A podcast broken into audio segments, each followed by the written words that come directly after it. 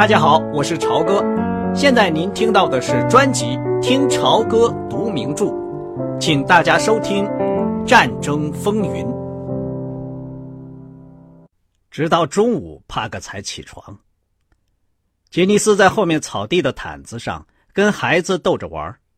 这个时候，他公公穿一件白绸和服，手里拿着一个马尼拉信袋，打着哈欠，出现在带遮阳棚的走廊上。嘿，爸，杰尼斯说道：“弄点早饭吃怎么样？”帕克在一张柳条椅里坐下了。“你是说中饭吧？”“不用了，谢谢。旅行弄得我晕头转向，到现在还不能按时间办事儿。你们的女仆正给我煮咖啡，我要看看我的信件，然后上总司令部去一趟。”几分钟以后。杰尼斯听见“当”的一声响。维克多·亨利坐得笔直，瞪着膝盖上的一封信。他的手仍旧搁在那只被他重重的放下的杯子上。怎么了，爸？啊，什么？哦，没什么。家里有什么坏消息吗？咖啡太烫了，烫了我的舌头。没有什么。顺便问一声，华伦到哪儿去了？他到舰上去了，他想回来吃晚饭。不过，我现在恐怕对任何事情都不再有把握了。你说的没错，杰尼斯在想，帕克的声音，他的态度既紧张又古怪。他偷偷的看着帕克把那两封手写的信念了又念，一会儿望望这封，一会儿又望望那封。撇下一堆公文，连信封都没有拆开。魏琴，帕克站起来，把信装回大封袋里。爸，您真的不想吃点东西吗？不想，不想，我还不想吃。我觉得我比自己料想的还要疲乏一些。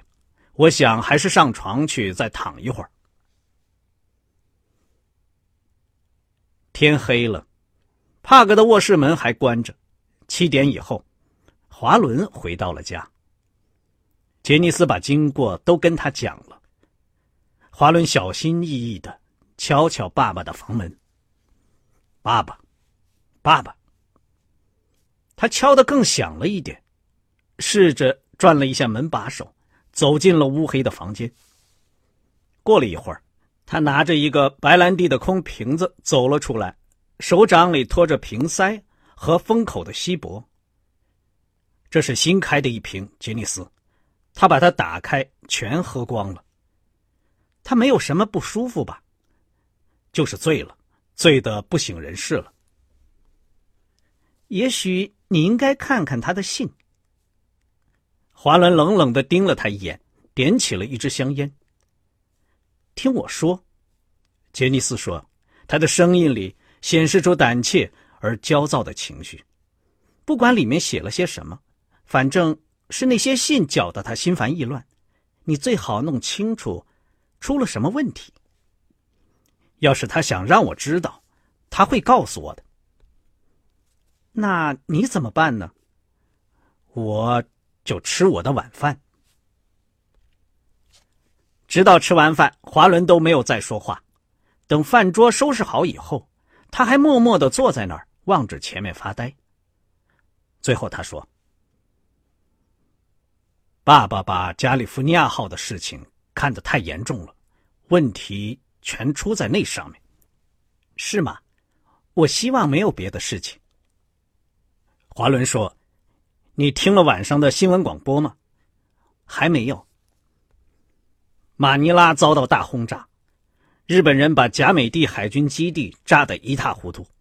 华盛顿发出的消息就是这些。可是企业号上的报务员告诉我，有两艘潜艇挨了炸，一艘沉没了，是乌贼号。啊！上帝，不会吧？有没有人得救？一个字儿也没有提。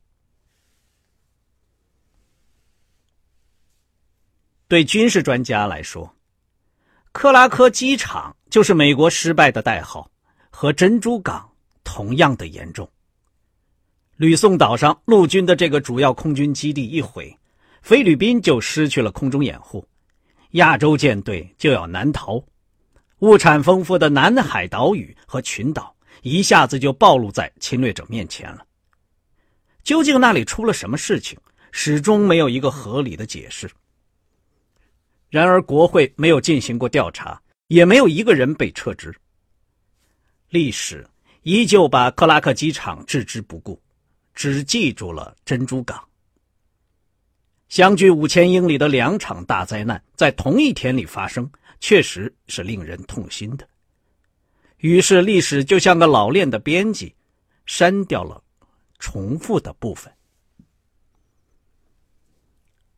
克拉克机场事件比珍珠港事件晚了半天，因为日本人尽管计划定得十分巧妙，也不可能安排的所有的地方。都同时天亮，他们放弃了突袭菲律宾的希望，因为太阳要五个钟头才能从夏威夷越过这段大洋。他们的轰炸机等候了好天气，从台湾起飞，刚好在正午以前，轰隆隆的一直飞到了吕宋本岛上空。日本人本来预料岛上会严阵以待，猛烈抵抗。珍珠港被炸的消息传来以后。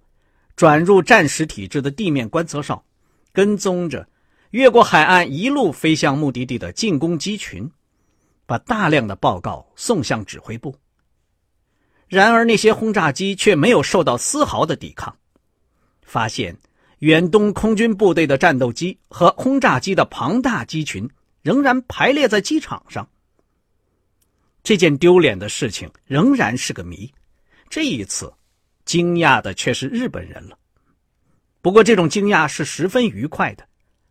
他们彻底消灭了麦克阿瑟将军的空军，然后就飞走了。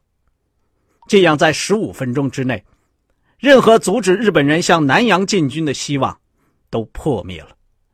留给当地美军的没有别的，只有陷于绝境和投降。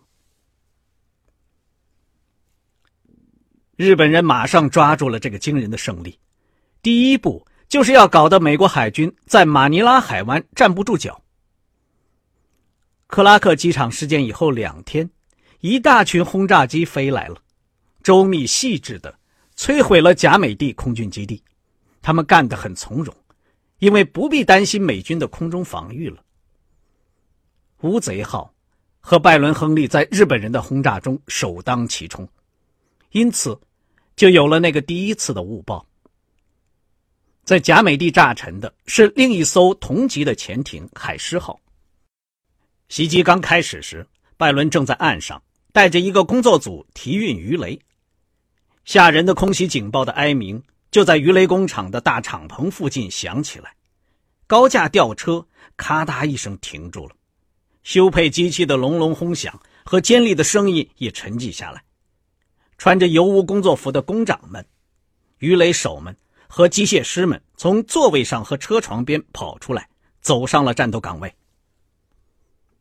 拜伦的小组已经把四枚鱼雷装上了卡车，他决定再装两枚才走，因为他得到的命令是六枚，而且自从克拉克机场事件以后，虚惊一场的警报经常就有。可是高架吊车停了。要挪动一个装配好的马克十四型鱼雷，一个装满了炸药、推进燃料和马达的一吨半重的钢桶，就成了很慢的活了。汗流浃背的乌贼号水兵们正在把一枚鱼雷挂上一辆起重卡车吊车的吊链。白伦手下的上等鱼雷兵往天边看了一眼，说：“亨利先生，他们飞过来了。”在乌贼号上。汉森的眼睛是最尖的，拜伦看了半分钟，才看出银灰色小点组成的整齐的 V 字形在蓝天上闪闪发光，比他在波兰上空看见的德国飞机要高得多。以前在华沙的那种感情、恐惧、兴奋以及眼明手快的要求，又紧紧抓住了他。我的上帝，真是的，应该有五六十架。他说：“我数的是五十七架朝这边飞过来了，先生，目标角度零度。”你说的对，好吧，咱们快点装吧。开起重卡车的水兵发动了马达，挂着鱼雷的铁链绷紧了。停下！拜伦听见远处一声爆炸，喊道：“更多的开花弹爆炸了，声音越来越近，水泥的地面颤抖起来。”拜伦自从离开华沙以来，第一次又听到了那种熟悉的声音，一种越来越响、越来越刺耳的尖笑声。隐蔽！水兵们钻到卡车和附近的一张笨重的工作台下面。附近一声爆炸，跟着周围响起一连串的爆炸声，地面颤动着。拜伦也扑到工作台底下，覆盖着一层油泥的粗糙的水泥地上。这儿地方很窄，他的脸挤在什么人粗硬的工作服上。拜伦还没有经受过这样的轰炸，他听到一阵接一阵的。震撼地面的爆裂声，他感到一阵揪心的痛苦，并把牙齿咬得咯咯的响。他觉得死活的机会是一半对一半，好像下一分钟就要被炸死了。但是喧笑声终于减弱下来，轰炸转移到基地别的部分去了。他爬了出来，跑到外面，到处是一片汹涌翻腾的烟云火海。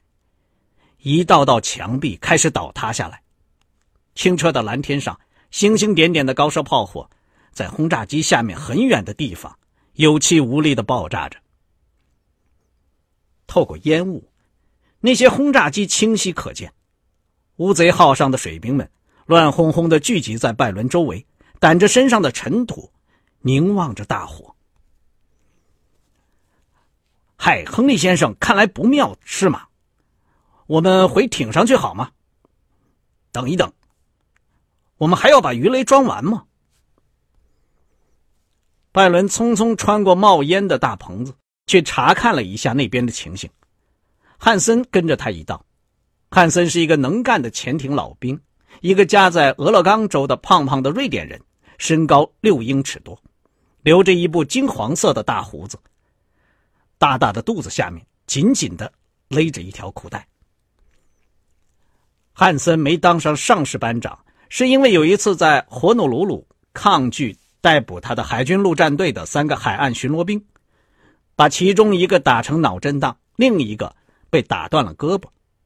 他喜欢拜伦，他觉得拜伦教会了他很多东西，但是又没有显出在教他的样子。拜伦留起胡子，一半也是为了同情汉森，因为艇长一直和这个顽固的瑞典人找麻烦。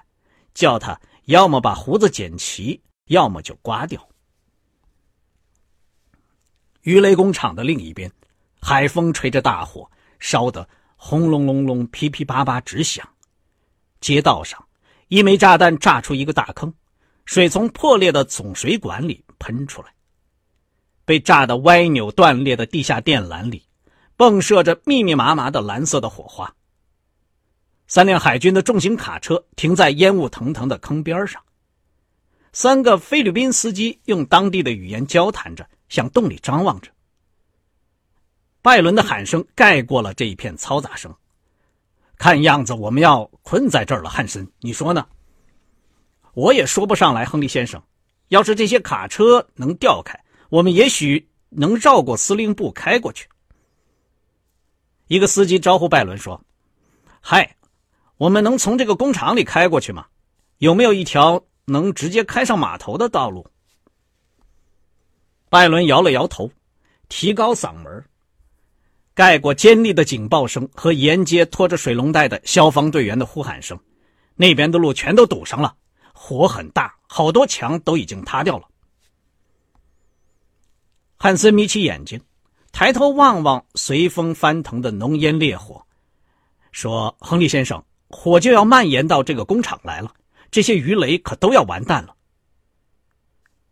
拜伦懂得这个鱼雷兵话里包含的警告：没有鱼雷，潜艇分队还有什么用呢？鱼雷不够，谁都知道是个大难题。亨利说：“好吧，要是你会开高架吊车，咱们也许还能多拖几个出来。汉森挠了挠他的秃头，亨利先生，我不是吊车司机。一个穿着工装、戴着一顶褐色的硬帽子的瘦瘦的老百姓正站在水坑旁边。他说：“我是吊车司机，你需要干什么？”拜伦转过身来，对那个菲律宾司机说：“你们几位帮我们一把，怎么样？我们要把一些鱼雷从这儿弄出去。”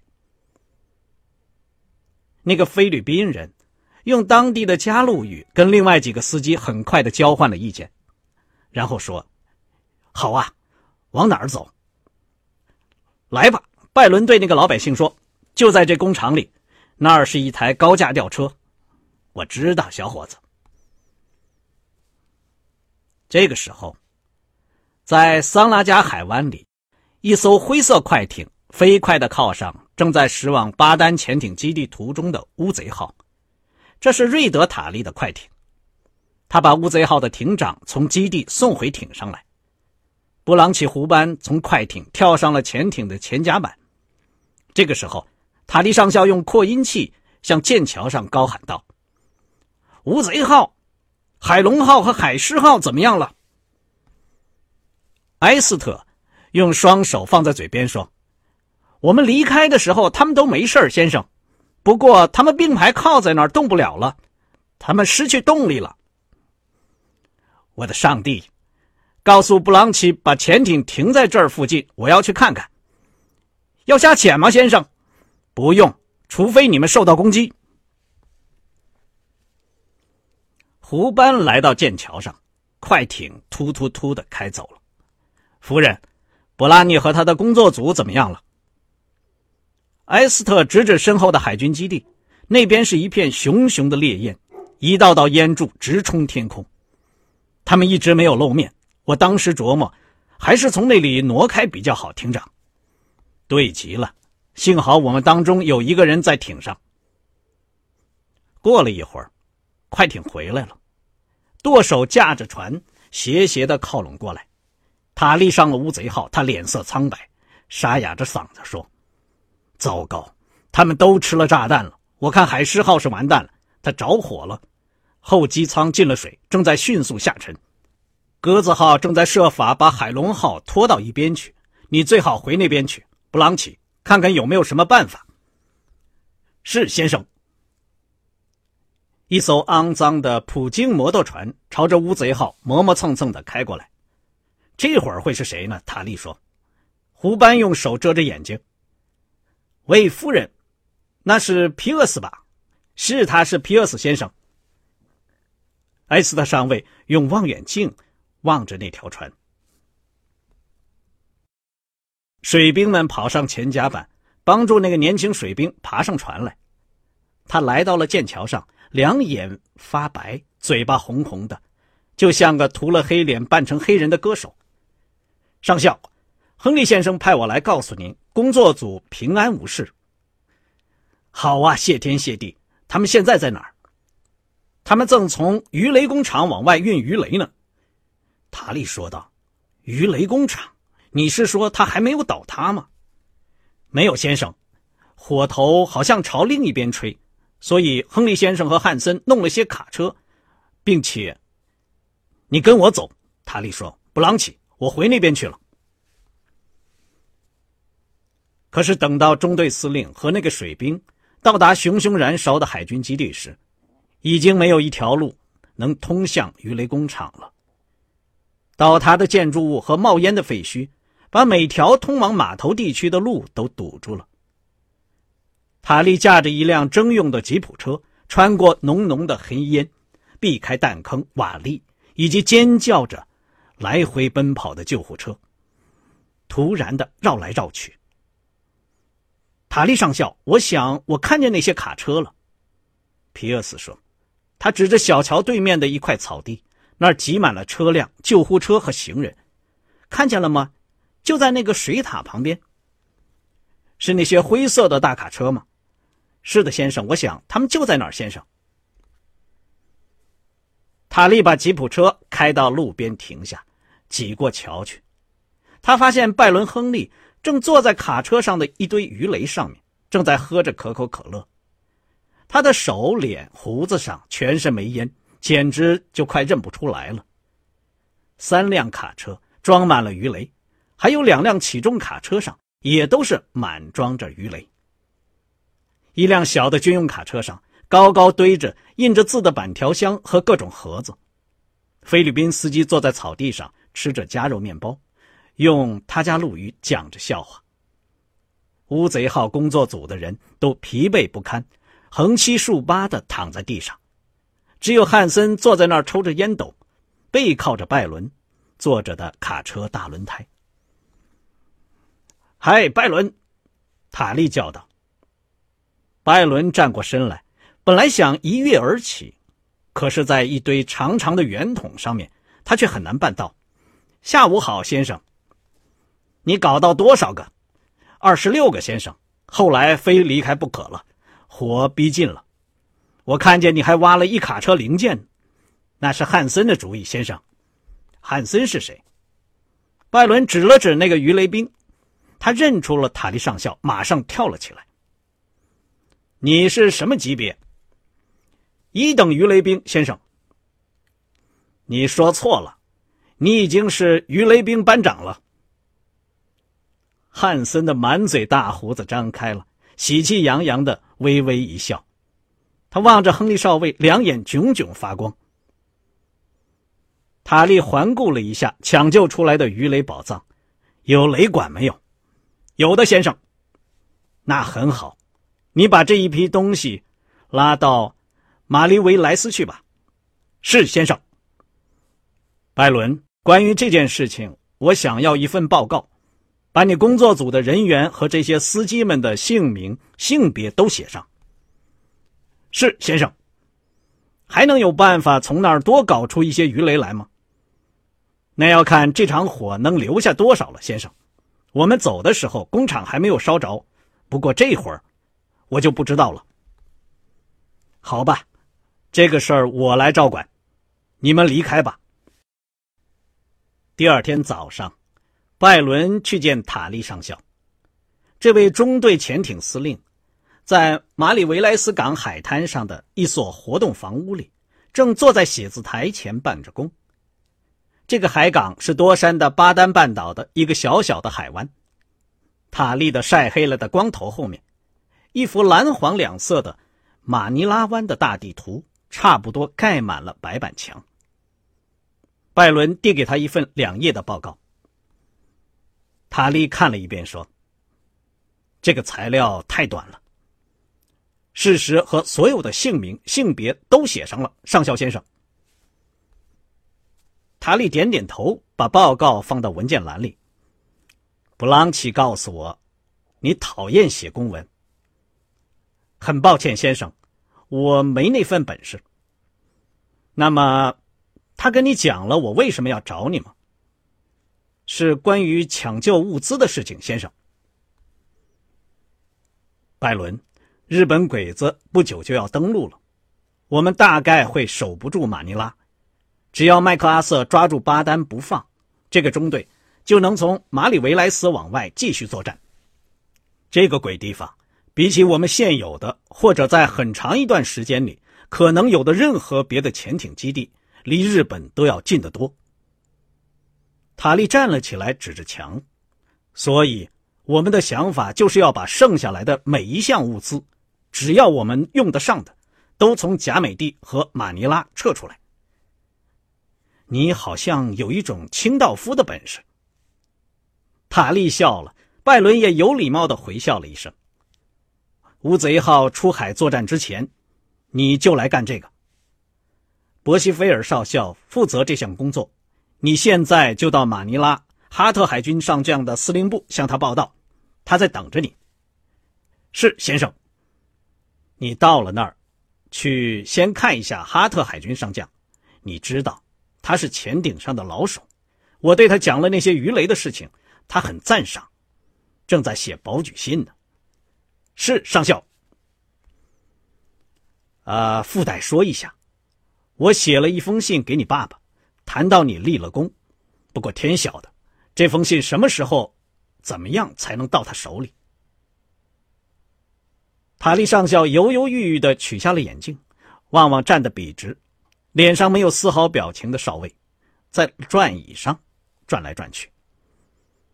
喂，拜伦，咱们这儿闹得这么乱七八糟的，你还想到大西洋去吗？是的，先生，我还是想去。现在只有我们这个中队在海上跟日本鬼子作战，只有这儿才是战场。在这种时候，你还要走吗？拜伦没有作声。至于你在意大利的妻子和小孩，真是运气不好。不过你知道，他现在就要成为敌侨了，先生。我们还没有跟意大利交战呢。是啊，可那是避免不了的。你知道，希特勒预定要在今天发表演说，会讲这个问题。谁都料想得到，他会宣战，墨索里尼也就会马上跟着来，你的妻子会被拘留。不过那也没什么可怕，过一阵就可以交换出来。意大利人是文明人，我敢说他不会出什么事的。塔利上校，我妻子是犹太人。中队司令看来大吃了一惊。他的脸色有点变红了，他避开了拜伦的眼光。哦，是吗？这我可不知道。我的庭长知道，我告诉过他，那些意大利人，说的更具体些，那些德国人会把我的小男孩也化成犹太人的。塔利重重的喘了一口气，说道：“好吧。”这倒是个问题，不过我还是不知道你有什么办法可想。我们潜艇在大西洋的军事活动，在一个相当长的时期只是次要的，这儿才是需要你的地方。他抬头望望没有表情的立正站着的少尉。不管怎么样，拜伦，我要发一封公文，建议把你调到大西洋潜艇舰队去，可是要等到乌贼号。找到接替你的人，之前可不行。拜伦·亨利没有露出半点他心里感到的欣慰。谢谢您，少校。中队司令打开了桌子抽屉。还有一件事，你的指挥官同意发给你的，祝贺你。上校把一枚金质别针。放在拜伦面前的桌上，那是发给潜艇人员的海豚奖章。